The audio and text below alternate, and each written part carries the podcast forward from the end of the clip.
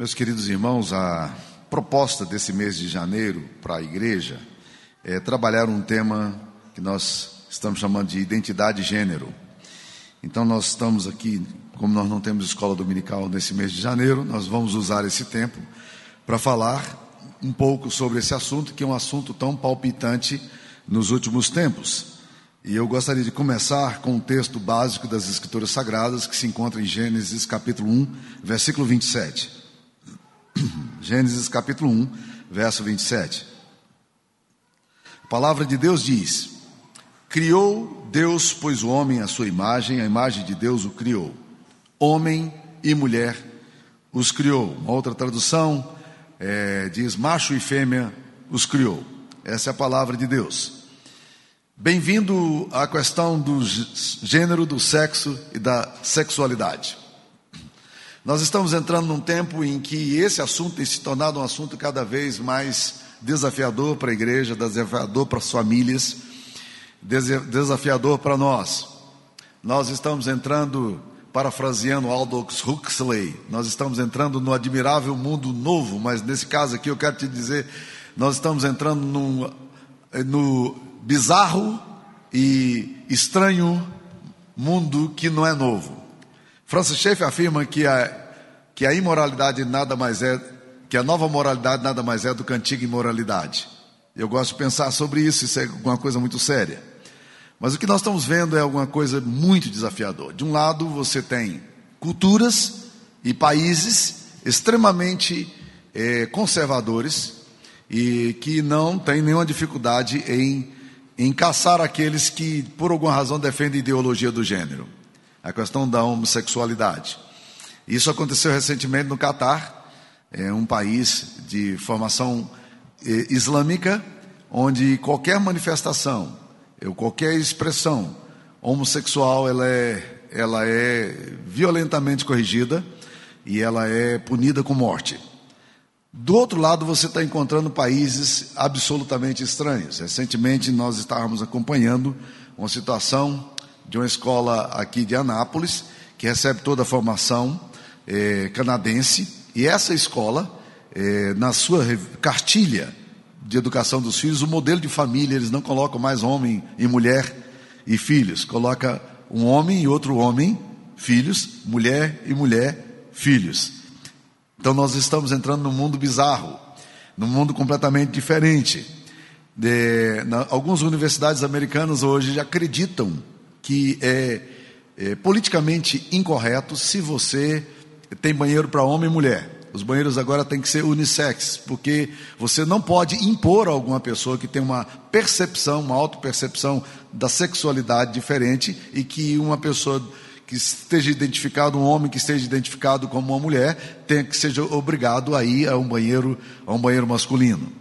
E isso é proibido. Em algumas universidades, em, em, estados mais liberais como Massachusetts e como Califórnia, isso já acontece nos Estados Unidos. Há muitos anos atrás, antes de virmos para cá, e olha que nós estamos falando de 20 anos atrás, a minha esposa era professora no sistema público da, de escolas americanas e todas as, eh, de vez em quando, nas quintas-feiras, eles paravam toda a aula e iam para para um determinado ginásio, um estádio, onde as crianças receberiam, os adolescentes receberiam é, pessoas que estariam falando sobre a questão da liberdade sexual e da escolha sexual e apoiando os movimentos LGBT.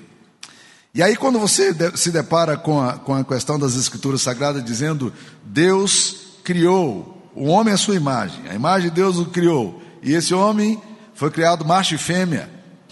E eu gosto muito dessa tradução, macho e fêmea.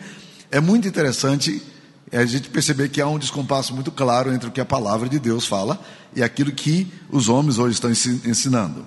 Para muitas pessoas hoje, a identidade delas está formada, está centrada na questão da sexualidade. Isso é alguma coisa muito ruim. Por quê? Porque a sua identidade não pode estar formada na sua sexualidade. A sua identidade tem que ser muito mais do que isso. Você não é uma você não pode se autodefinir apenas por uma percepção que você tem sobre a questão da sexualidade em si. É muito mais do que isso. Você é muito mais do que sexo. Então a, sexualidade é pouco para te definir, mas muitas pessoas se definem exatamente sobre isso. E algumas igrejas estão encontrando muitas dificuldades para tratar desse assunto. E eu confesso, admito, que a igreja em geral, inclusive a nossa, ela tem uma certa dificuldade para lidar com essas questões e nós estamos aí lidando com controvérsias tremendas e algumas resoluções que se tomam, nem sempre elas são compatíveis com a fé cristã e com o bom senso. Mas por outro lado, você está vendo igrejas, como aconteceu recentemente, a igreja Bethesda em São Paulo, pastor Ricardo Gondim, que veio a público dizer, numa igreja de 1.500 membros, dizer publicamente que a partir daquele momento, quem não quisesse poderia ir embora, mas que ele estaria admitindo no rol de membros da igreja dele homossexuais. Não apenas para se tornarem membros, mas pessoas que também poderiam assumir liderança e mesmo ser ordenados para funções pastorais. Hum, é essa a realidade que nós estamos enfrentando hoje, né? Então, uma das perguntas que fica para nós é: como é que a Bíblia vê isso? Nosso paradigma é a palavra de Deus. Então, como é que as Escrituras Sagradas veem isso? O apóstolo Paulo fala que toda a Escritura é inspirada por Deus e ela é útil para o ensino, para a correção, para a educação na justiça e para apresentar todo homem é, diante de Deus. Então, nós temos que voltar para as Escrituras Sagradas. E uma pergunta que fica para mim é a seguinte: você tem lido a Bíblia para que você que a Bíblia justifique os seus pontos de vista, ou você tem lido a Bíblia para ser transformado? E uma pergunta subsequente a isso é: você se lembra de alguma vez, ultimamente, em que o seu conceito foi mudado porque você leu alguma coisa nas Escrituras Sagradas e disse: Hum, eu nunca havia pensado sobre isso? A Bíblia tem que ser a nossa referência e não a cultura. E nós temos que voltar para as Escrituras Sagradas.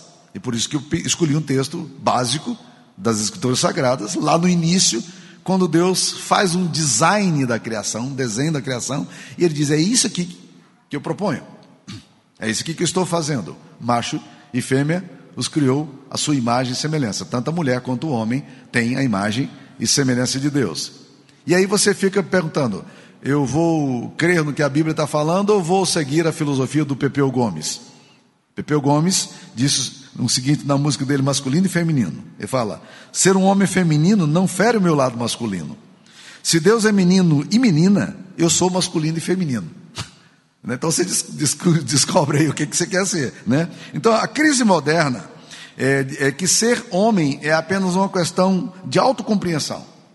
Não está ligada, a um propósito, não está ligado a uma biologia, não está ligado a, a, uma anatomia nem os cromossomas, mas tem a ver mais com a cultura e com as imposições e conceitos que a, essa geração, que a humanidade em si tem, tem criado. E nós precisamos, como, como crentes em Cristo Jesus, precisamos voltar para a Escritura e perguntar qual é a expectativa que Deus tem para macho e fêmea. Qual a expectativa que Deus tem para o homem e mulher? Na cultura, eh, na sociedade ocidental, por durante muitos anos, a, nossa cultura adotou um certo modelo que é mais cultural, certamente, do que do que bíblico, mas ele é adotado. É, o homem é o provedor, ele é mais agressivo, ele é menos emocional, ele está mais interessado em esportes e em carreira, a mulher é mais relacional, ela é mais emocional e é socialmente menos agressiva. E os defensores da ideologia do gênero pegam essa afirmação que é cultural, né? E que em certos pontos encontra alguns aspectos fundamentados nas escrituras sagradas e dizem, olha, isso é imposição cultural. Não é, não é assim que é.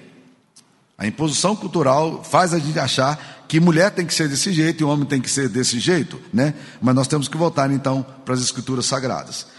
Quando nós lemos Criou Deus o homem à sua imagem e semelhança. Homem e mulher os criou. Nós precisamos entender que existem duas linhas de interpretação bíblicas, de, de teologia eh, ortodoxa, que divergem um pouquinho aqui na forma como veem o papel de homem e o papel de mulher. Nós temos, de um lado, o igualitarianismo.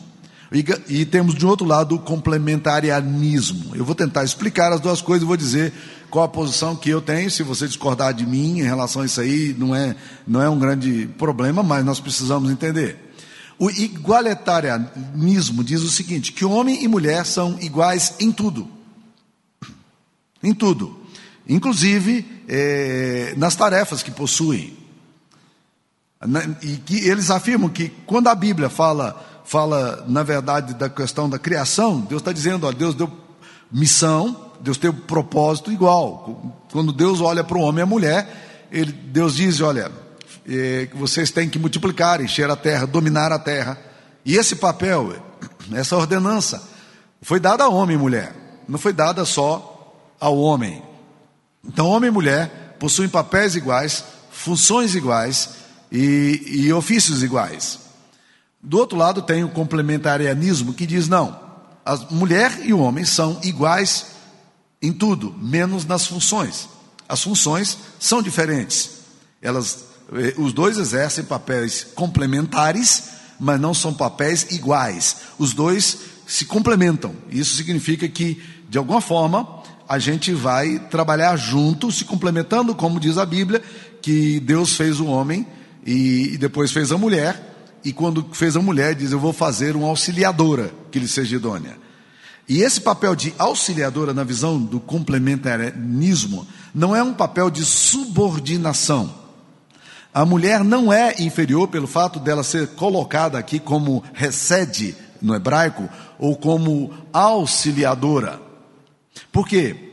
Porque mesmo nas escrituras sagradas, no Antigo Testamento, Deus a si mesmo se autodesigna como auxiliador. Muitas vezes a Bíblia fala, Deus é o nosso auxiliador. Então não é um papel de subordinação, é um papel de complementação ou complementariedade. E eu queria dizer então que eu particularmente adoto a, a visão do complementarianismo. Por quê? Porque quando eu vou para as escrituras sagradas, principalmente nas especificações que existem em Efésios, algumas pessoas que são do, da linha do igualitarianismo dizem, não, nós temos que voltar lá para Gênesis e não para a visão paulina. E eu digo, olha, não existe nenhuma contradição entre um texto e outro. Na verdade, nós temos que entender que tanto Gênesis quanto Efésios são, são é, é, inspirados por Deus e eles são, é, têm autoridade sobre a nossa vida. E o apóstolo Paulo, quando vai falar das funções, ele trabalha de uma forma muito interessante a questão do papel do homem e papel da mulher, dando a cada um funções específicas, dizendo: maridos, amai vossas mulheres, e dizendo: mulheres, sejam submissas aos vossos próprios maridos. E para as mulheres não ficarem um pouco aí arrepiadas com essa colocação bíblica, eu queria dizer o seguinte: que a Bíblia nunca diz as mulheres sejam submissas aos homens. Vocês já leram isso alguma vez na Bíblia? Alguém já leu isso na Bíblia? As mulheres sejam submissas aos homens? Não. O que, que a Bíblia diz? As mulheres sejam submissas aos seus maridos. Não é uma questão de gênero, é uma questão de função. Quando você está no casamento, as mulheres devem ser submissas aos maridos. E isso é muito importante.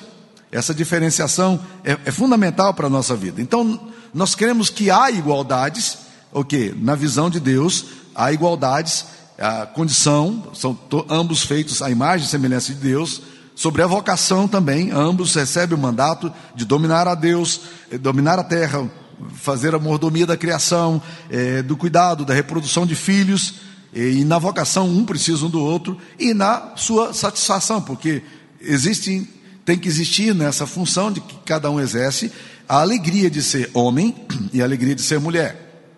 Muitas mulheres, às vezes, se sentem muito ressabiadas por não serem como os homens. E isso é um equívoco grave. Por quê? Porque nós temos que celebrar a diferença.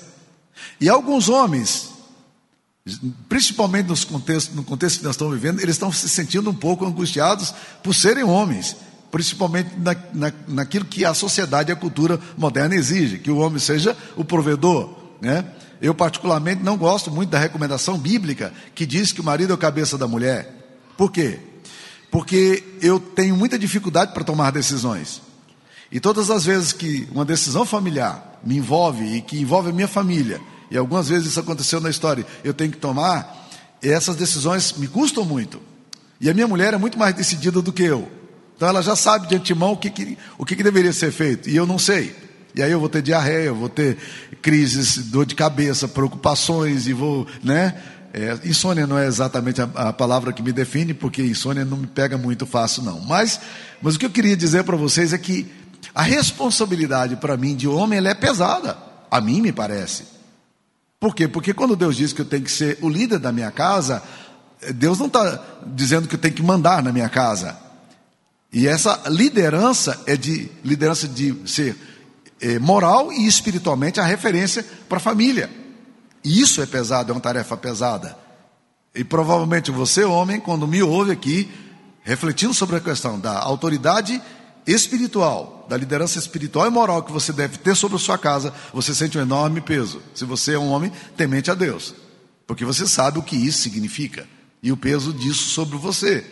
Então, muitas vezes nós, como homens e mulheres, nós queremos fugir dessas funções. Eu tenho a linha, adoto a linha do complementarismo, acreditando que nós temos igualdade diante de Deus, diante de Deus, como diz Gálatas 3:28, não há homem e mulher, mas há funções diferentes, há tarefas diferentes. Há coisas que só a mulher pode fazer. Homem não, homem não engravida. Homem não não tem seios para dar uh, para amamentar seu filho.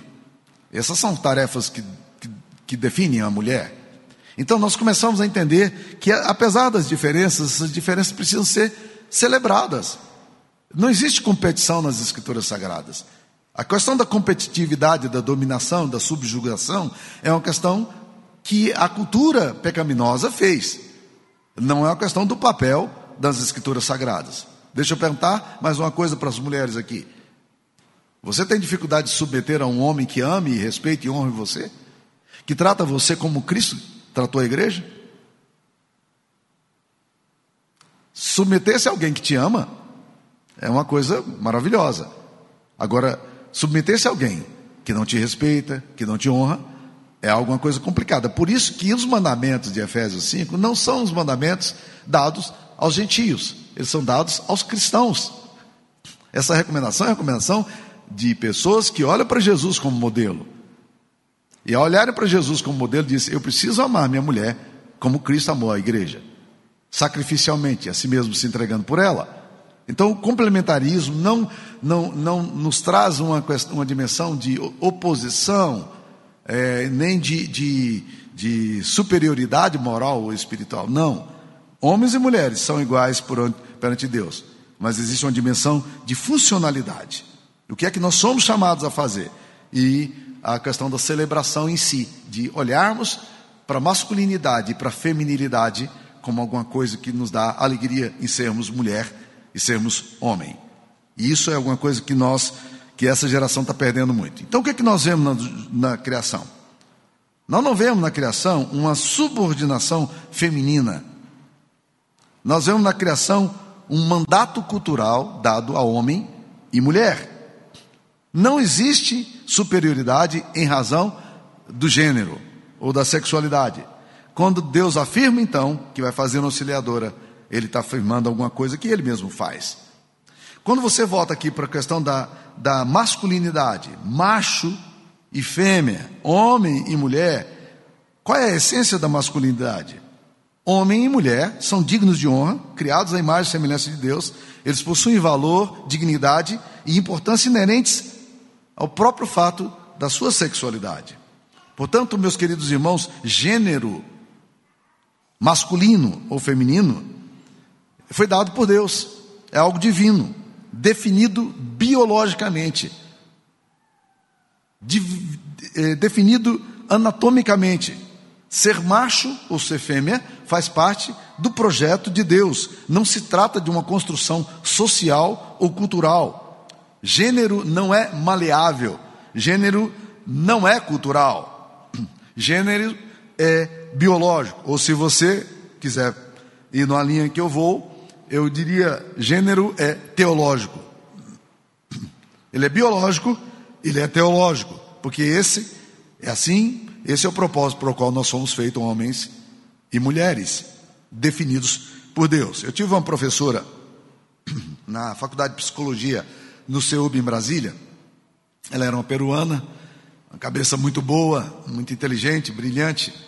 Um dia ela chegou na sala de aula nossa, ela dava aula de anatomia, e ela chegou na sala de aula e perguntou assim: do ponto de vista é, biológico, por que, que nós podemos afirmar que homossexualismo é alguma coisa contrária ao plano de Deus.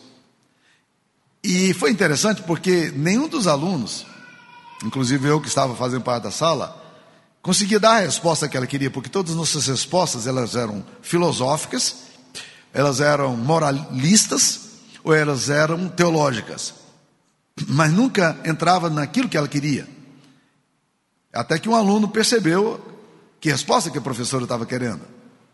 E ele diz: Olha, biologicamente homossexualismo é errado, porque se nós, é, se o homossexualismo fosse o propósito de Deus, nós não teríamos a procriação e nem teríamos a reprodução das espécies. Nós nos teríamos perdido. Não, não haveria possibilidade de ter raça humana. Biologicamente é alguma coisa contrária, porque homem e mulher, é, juntos, é que são capazes de procriar. E o mandato cultural, o mandato de Deus foi crescer e multiplicar-vos, né? Como nós observamos nas escrituras sagradas. Então, masculinidade e feminilidade são definidos biologicamente e teologicamente. Ou algum pai, se você é pai aqui está me ouvindo, ou mãe, quando o seu filhinho nasceu, você olhou para ele lá no hospital e, e, o médico, a enfermeira veio trazê-lo a você e o médico disseram: Mãe, eu estou aqui com crise. Eu não sei se é macho ou fêmea. É, vamos definir como é que vai ser esse negócio aqui. Ah, ou então você poderia dizer: bem, se nosso gênero não fosse definido, quando nós nascemos, nós deveríamos ter nascido neutros.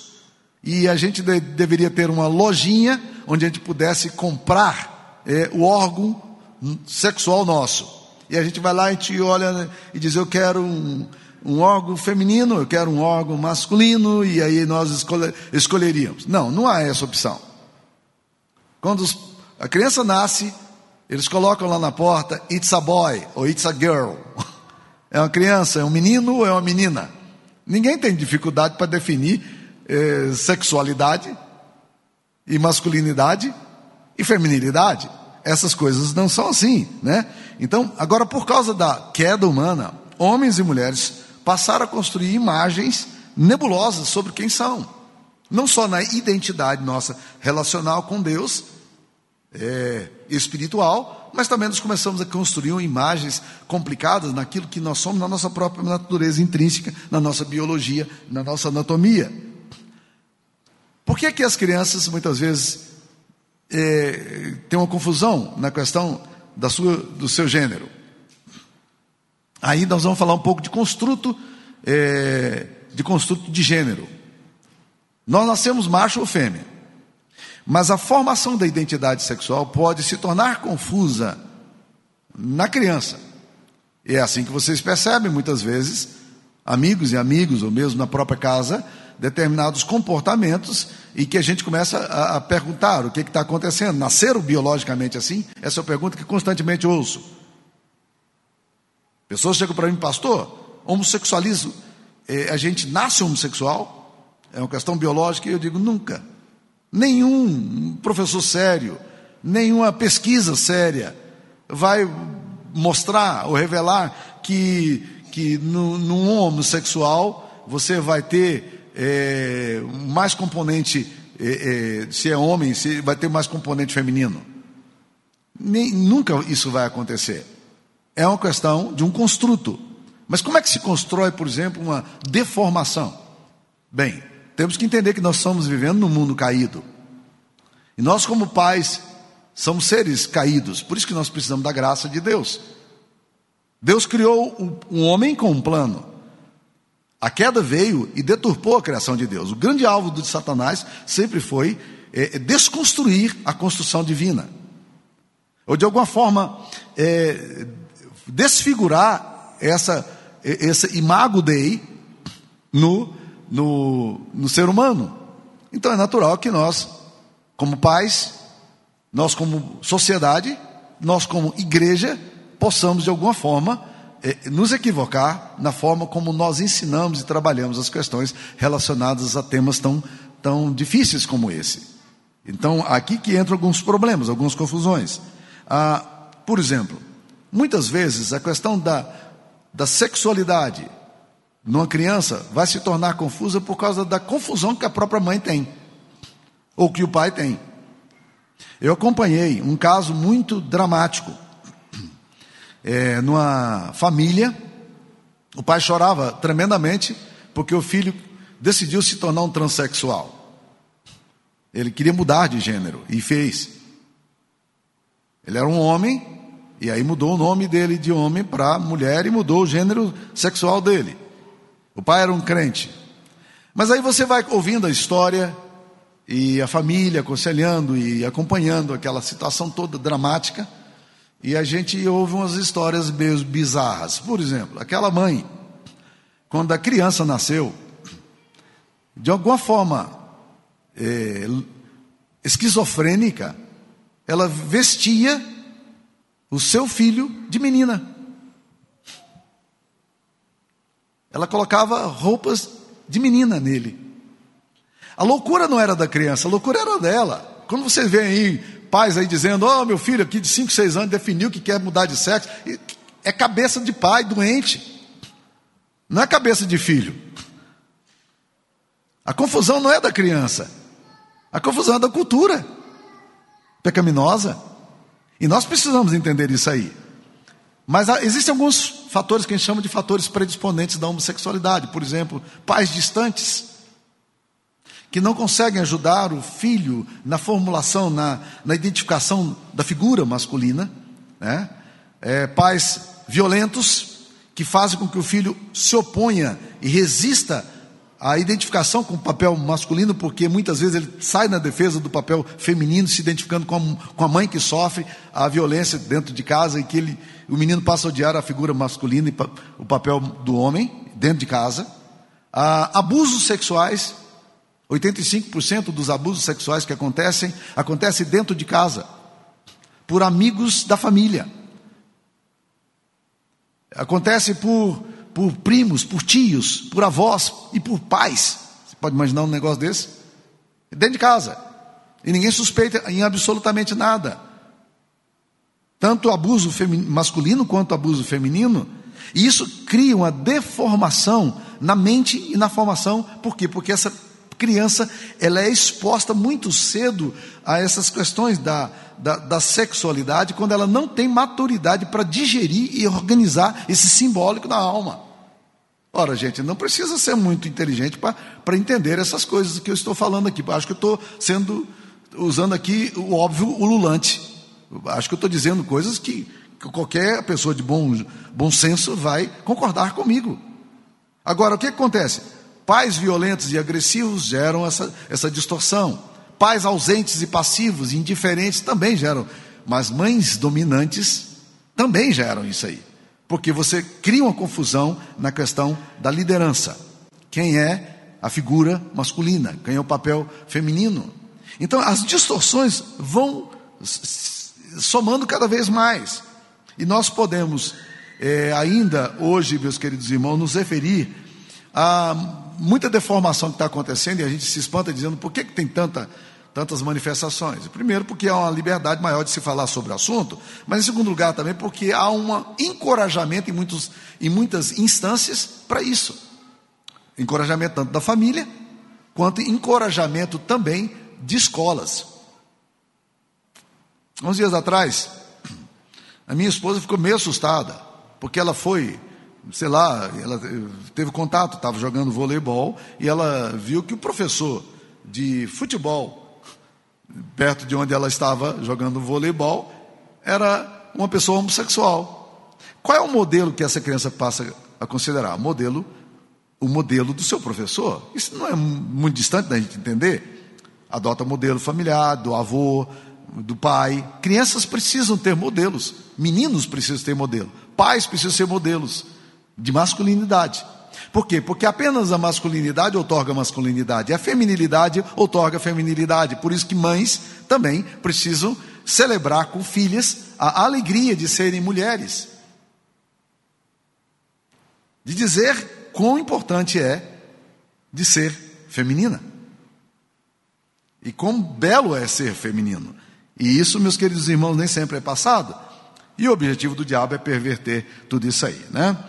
Eu, há muita coisa para ser dita e nós vamos estar trabalhando em mais quatro encontros aqui. Eu não vou percorrer todos esses meandros aí, porque a gente vai estar falando sobre identidade e gênero em muitas vezes aí, mas eu queria é, tentar dar uma fechada nisso tudo que já falei aqui. Eu acho que muita coisa para a gente poder digerir e pensar, e nosso tempo vai caminhando. Mas eu queria fazer umas cinco aplicações aqui disso que eu acabei de falar. A primeira aplicação que eu queria dizer é falar é há pessoas que têm impulsos homossexuais. Existem muitas pessoas na, na igreja que podem ter e sofrer esse, essa dificuldade para lidar com seus impulsos, impulsos distorcidos. A Bíblia fala de concupiscência, é um termo bem teológico. A concupiscência é um desejo estragado. Não há nenhum problema com a sexualidade, mas Satanás quer perverter os nossos desejos. Isso é concupiscência.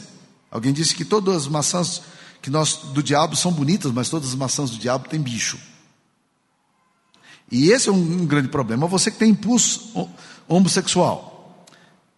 Eu queria dizer a você, meu querido, que de alguma forma Deus, o diabo tenta perverter a beleza de Deus em você.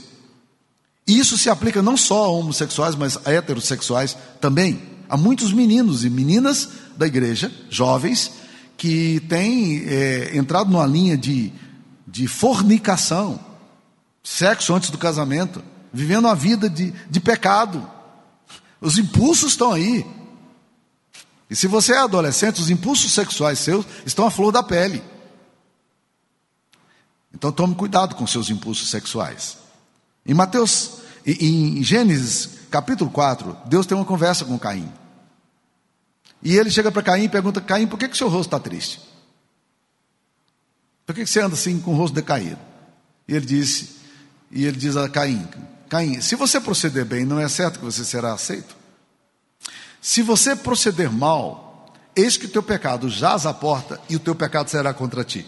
A ti cumpre dominá-lo. Eu acho que essa palavra é uma palavra muito interessante. Deus olhava para Caim e percebia o impulso dele, impulso de agressividade. Ele diz: Caim, você tem que proceder bem. Porque o teu pecado é contra ti. Ele conspira contra você. Impulsos podem conspirar contra a santidade. Então nós precisamos entender que esse impulso será contra nós, e não a nosso favor, é a nós, com a graça de Deus, nós precisamos dominá-lo. Há um outro texto que me desafia, estou falando ainda das pessoas que têm impulsos sexuais, homossexuais. Há um outro texto que me desafia, eu não sei se eu entendo muito bem esse texto da palavra de Deus, mas me parece que eu entendo sim. É Mateus 19, quando Jesus está falando do divórcio, chega um determinado momento que os discípulos falam: bem, se o divórcio é alguma coisa tão complicada, é como o senhor está falando aí, não é bom um homem casar. E Jesus dá uma resposta interessante, ele fala assim: é, nem todos são aptos para receber esse conceito, ou seja, o casamento, mas apenas aqueles a quem é dado. Gênesis, eh, Mateus 19, 12, ele diz: Porque há eunucos de nascença, há outros a quem os homens fizeram eunucos, e há outros que a si mesmos se fizeram eunucos por causa do reino dos céus. Quem é apto para admitir, admita. Olha que coisa interessante. Ele está falando que algumas pessoas se fizeram eunucos por causa do reino de Deus. Que, que é isso? São pessoas que compreendem a sua própria confusão e dizem: Eu quero consagrar minha sexualidade a Deus. Aí as pessoas falam: Mas para aí, nós então vamos sacrificar a nossa sexualidade, os nossos impulsos? Eu digo: Qual é o problema? Moços crentes que amam o Senhor Jesus e que são solteiros, eles não precisam também preservar a sua heterossexualidade por causa da santidade? Eles não precisam se manter castos e puros? Homens e mulheres divorciados ou viúvos não precisam se manter castos e puros? Precisam, do mesmo jeito. Há necessidade da gente se fazer eunuco por causa do reino dos céus. Eu, eu santifico a minha sexualidade a Deus para a glória de Deus. Provavelmente o que eu estou falando aqui não será nunca entendido por uma pessoa que não ama Jesus. Nunca. Eu li recentemente, eu vi recentemente um cara chamado Sam Albert. Ele é um canadense de, de origem é, é, é, britânica. e ele dá palestras do mundo inteiro sobre esse assunto, e ele chega publicamente e fala: Eu tenho impulsos homossexuais. E descobri isso muito cedo, e descobri o seguinte: eu não vou me casar, porque eu quero dedicar a minha vida ao Senhor, eu quero viver em santidade. Então, para você que é homossexual, ou tem impulsos homossexuais, desejos homossexuais, eu diria: consagre esses impulsos a Deus, para santificá-los. E a você que é heterossexual, você também não está isento, não. Consagre os seus impulsos para que ele não se transforme, seu desejo não se transforme em concupiscência. Segunda, a você que tem amigos homossexuais, preste atenção no que eu vou falar. Nós estamos lidando cada vez mais com pessoas que são homossexuais. E eventualmente vamos nos tornar amigos. Qual é o problema de nos tornarmos amigos de alguém que é homossexual? Nenhum, pelo contrário. Pelo contrário. Agora, o problema que eu vejo muitas vezes é que de um lado, você tem pessoas que não tratam amorosamente, amorosa e respeitosamente, as pessoas que decidem assumir o seu caminho homossexual. Pessoas que não temem a Deus e que não amam o Senhor.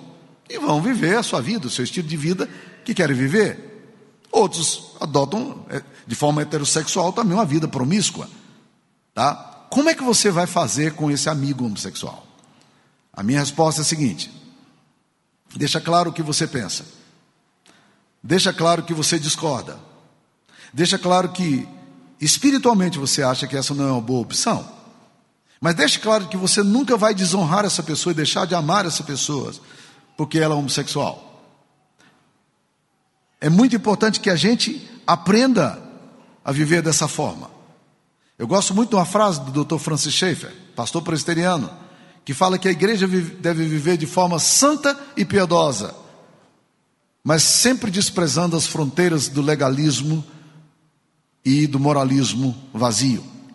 E nós precisamos aprender a fazer isso aí. Se você é amigo de alguém que é homossexual, e se essa pessoa disser, mas você está sendo preconceituosa com isso, diz, não, eu não tenho preconceito, porque preconceito é aquele que julga, é aquele que condena, é aquele que acusa, é aquele que não quer conviver. Isso é preconceito. Ao invés de, quando a pessoa disser que você tem preconceito, diga: Não, eu não tenho preconceito, eu tenho conceito. As pessoas estão precisando de conceito. Você tem conceito? Eu tenho conceitos. Preconceito é outra história. Tá? Terceiro ponto: se você é pai, mãe de uma pessoa que se declara homossexual. E esse negócio é uma bomba dentro de casa. E os pais têm que lidar com essa situação. A primeira exortação que eu daria para você, recomendação: ame seu filho, ame sua filha. Independente da opção sexual que ele tiver, ame seu filho e ame a sua filha. Amar é inegociável, afetividade é inegociável. Se seu filho for o pior bandido, ele for condenado à morte por causa dos seus crimes, ainda assim você precisa amar o seu filho. Então o amor não pode estar condicionado a um estilo de vida de santidade ou não. Ponto. Mas vamos adiante. Por quê? Porque aqui começa uma grande confusão. Porque os pais amam os seus filhos e agora eles aceitam a condição do seu filho. Diga para o seu filho: Filho, não aceito a opção sexual que você está adotando. Acredito que essa opção sexual ela é contrária à vontade de Deus para a sua vida. É, eu estarei orando sempre para que Deus te dê clarezas sobre esse assunto. Não vou nunca te desprezar por, por esse estilo de vida que você adotou, mas eu nunca vou concordar com a sua posição e aceitar essa condição como uma condição definitiva. E aí tem que estabelecer limites. Por quê? Porque nessa hora é fundamental. Ah, mas eu quero trazer o meu namoradinho, a minha namoradinha para casa. Não. Isso significaria que eu estaria aceitando. Esse tipo de padrão de comportamento não deve ser adotado apenas com uma pessoa homossexual, mas tem que ser adotado com um filho heterossexual. Que diz, não, eu vou trazer minha namorada para ter sexo aqui em casa. Não. Se você quer fazer isso do seu jeito, faça mas não me transforme em cúmplice de uma coisa que é pecaminosa, porque eu não vou me tornar cúmplice disso. Há alguma contradição entre amar e tomar posições? Aqui é um grande desequilíbrio, porque de um lado você tem pais que odeiam, passam a odiar os filhos por causa do pecado. E do outro lado você tem pais que dizem, não, pode vir com o pecado do jeito que você quer, e é assim que vai ser. Não. Os filhos precisam respeitar as fronteiras e limites que você estabelece dentro da sua própria casa. Isso é um princípio que você tem que adotar.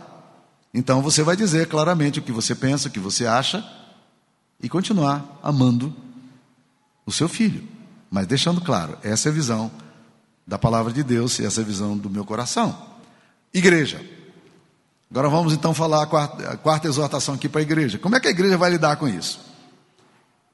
Como disse no início, tem se tornado muito claro de que nós estamos absolutamente despreparados para lidar com essa pressão cultural e social que nós temos enfrentado ultimamente, na questão da ideologia do gênero. Mas vamos lá. Ah, eu gosto muito de pensar numa, numa frase, numa experiência que nós tivemos lá nos Estados Unidos. Nós estávamos, nós tínhamos um projeto multicultural de igreja e nós tínhamos eh, americanos e brasileiros que se reuniam, tradução simultânea, aquela coisa toda, e aí de repente muitos estudantes começaram a chegar no culto da manhã, eh, estudantes de Harvard, que nós estávamos muito próximos de Harvard, MIT, Boston University, e eles vinham procurando uma igreja bíblica, e nós começamos a ter segundo culto, eh, ali reunia cerca de 600 600 jovens no culto da manhã às 9h30, 600 jovens no culto às 11h30, e o culto, da, o culto em português era à noite. E é, nós tínhamos uma gama muito grande de gente chegando à igreja. A igreja teve uma, uma projeção muito grande e rápida. E Deus foi nos abençoando. Nós trouxemos um pastor lá da Carolina do Norte, e que quando veio a igreja estava do lado americano absolutamente é, é, falida. Mas Deus foi dando graça e esse ministério foi crescendo. Um dia nós recebemos um e-mail para lá de inusitado. E não se assuste se nós começarmos a receber e-mails semelhantes aqui, não. O e-mail era o seguinte: Nós somos homossexuais, nós somos um casal homossexual. Estamos frequentando a igreja e estamos nos sentindo muito bem acolhidos nessa comunidade. Nós gostamos da, do ambiente da comunidade, nós gostamos da comunhão da comunidade e nós, nós estamos plenamente identificados. A nossa pergunta a vocês é a seguinte: vocês nos aceitam na condição de casal homossexual na igreja? Uma boa pergunta, não é? Rick Downs, pastor da igreja, do lado americano, deu uma resposta absolutamente bíblica, maravilhosa. Ele respondeu: Nós estamos muito felizes que vocês frequentam a nossa igreja. Gratos a Deus pela vida de vocês, vocês são bem-vindos. Queremos que vocês nunca se afastem dessa experiência comunitária e que a palavra de Deus e o Espírito Santo cresçam na vida de vocês. Mas queremos fazer uma pergunta a vocês. Quando a gente se torna discípulo de Cristo, nós podemos estabelecer as bases do discipulado ou Cristo estabelece para nós? Nós somos servos ou somos Senhor? Quem é o mestre nosso? Um grande abraço a vocês, Deus abençoe. Essa é a resposta que nós precisamos aprender a dar. Ah, pastor, mas pessoas homossexuais estão frequentando a igreja, sejam bem-vindos em nome de Jesus. Mas aí nós precisamos ir para uma resposta que o pastor Hernandes dá de uma forma maravilhosa. Achei fantástica a resposta que ele fez. Ele diz assim: A igreja aceita todos, mas não aceita tudo. A igreja, Jesus disse: venha como estás, mas não permaneça como és. Não é esse o mesmo recado que nós damos a pessoas heterossexuais e homossexuais? Ah, Jesus te aceita como você é. Não, não, não, não. Venha como você é, mas não permaneça como você é. Creia no poder de Jesus para mudar a sua história. E isso não se aplica apenas a homossexuais, isso também se aplica a heterossexualidade. E nós precisamos entender essa dimensão da santidade que nós precisamos entender.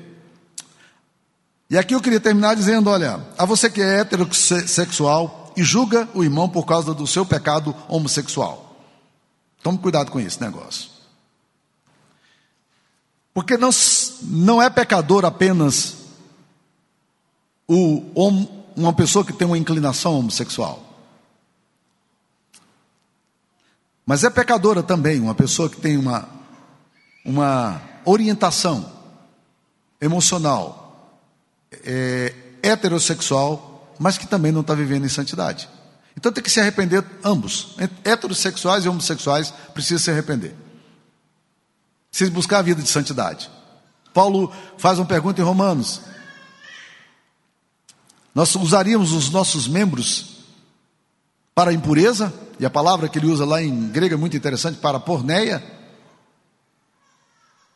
Daí a palavra pornografia. Nós vamos usar isso para impureza, os nossos membros, ou não vamos santificar os nossos membros para o Senhor? Aí ele fala: assim como usamos os membros, ele se refere ao passado, para o pecado, agora vamos usar os nossos membros para quê? Para santidade. Então nós precisamos colocar a barba de molho. Porque não é só homossexualismo que é pecado. O heterossexualismo também é pecado quando essa inclinação te leva à concupiscência e uma vida desregrada e muitas vezes nós estamos apontando o dedo, mas nós não estamos corrigindo o nosso próprio coração e a nossa própria atitude. E nós precisamos ambos nos arrepender. O filho que sai de casa era o moralismo, é, era o relativista moral da parábola que Jesus contou, do filho pródigo. Relativista moral. Eu não tenho que dar satisfação a ninguém, eu vou viver do meu jeito, eu vou fazer como eu gosto, eu vou atender os caprichos da minha carne, vou embora. Estou cansado da casa do pai, eu não quero viver dentro dos padrões do, da família paterna. Eu vou viver do meu jeito. Aquele menino estava perdido. Ele era um relativista moral. Mas um menino ficou em casa.